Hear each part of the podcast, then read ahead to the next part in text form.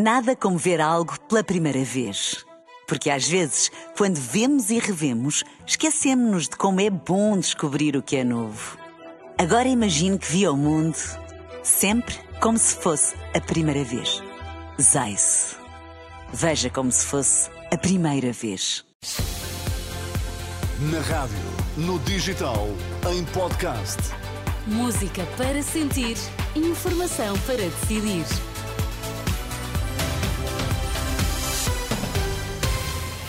São as notícias na Renascença com a Ana Rita Borda d'Água para já os destaques. Olá, bom dia. Bom dia. Líder do CDS admite integrar uma coligação pré-eleitoral de direita.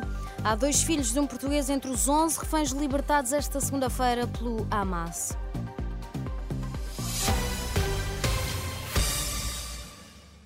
CDS organizou uma iniciativa que denominou de Encontro de Quadros e que serviu para reunir várias personalidades do partido. Na sede nacional do partido, ao largo do Caldas, entre outras questões em cima da mesa, estiveram as linhas estratégicas para as próximas legislativas.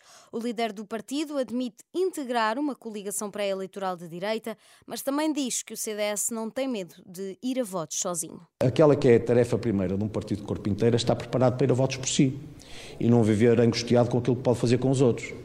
E por isso, aquilo que nós possamos fazer com outros nunca será nem por favor, nem porque vivemos angustiados com isso, só acontecerá se em algum momento for melhor para Portugal e interessar ao CDS. Na certeza de que o CDS não tem nenhum drama uh, em, uh, se assim tiver que ser, ir a votos sozinho.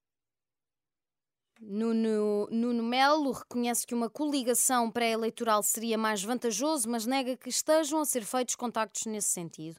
O mesmo entendimento tem Cecília Meireles, defende um projeto de direita que sirva o país. Na ausência de coligações, diz que o CDS está pronto para ir a votos. Eu acho que a existência de um grande projeto de direita e de centro-direita para Portugal que fosse uma alternativa, eu acho que tem óbvias vantagens que já muitos uh, disseram. E para mim, o que é melhor para o país está acima de tudo. Em todo caso, para o CDS, eu acho que também é importante dar uma prova de vida. Pelo que eu vejo, o CDS está completamente preparado para ir sozinho às eleições. A ex-deputada centrista diz ainda confiar no regresso do CDS ao Parlamento. Os sindicatos médicos retomam hoje as negociações com o Ministério da Saúde.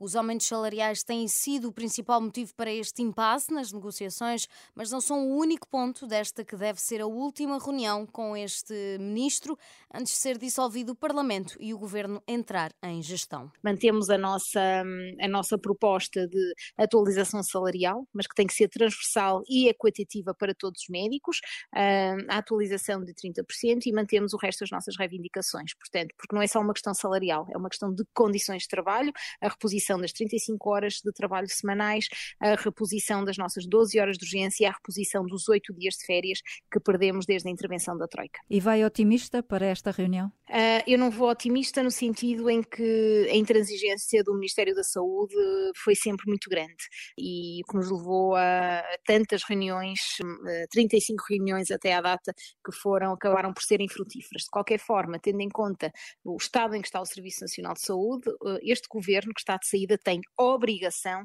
de o deixar com mais alguma normalidade ou um bocadinho mais composto. Portanto, vamos ver o que é que acontece. Vamos ver se é, se é desta vez. Joana Bordalo Issa, dirigente da FNAM, ouvida pela jornalista Anabela Góis. Há dois jovens, filhos de um homem com nacionalidade portuguesa, entre os, entre os 11 reféns libertados ontem pelo Hamas.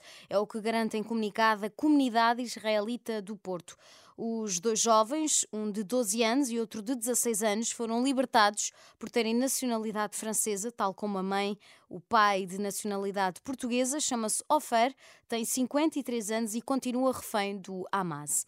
Além dos jovens com nacionalidade francesa, foram Ontem, libertados seis israelitas de nacionalidade argentina e outros dois de nacionalidade alemã, segundo a agência France Press. A trégua, que inicialmente foi acordada para quatro dias, foi ontem prolongada por dois dias, esta terça-feira e também amanhã, quarta-feira, de acordo com a mediação do Qatar. Nada como ver algo pela primeira vez. Porque às vezes, quando vemos e revemos, esquecemos-nos de como é bom descobrir o que é novo.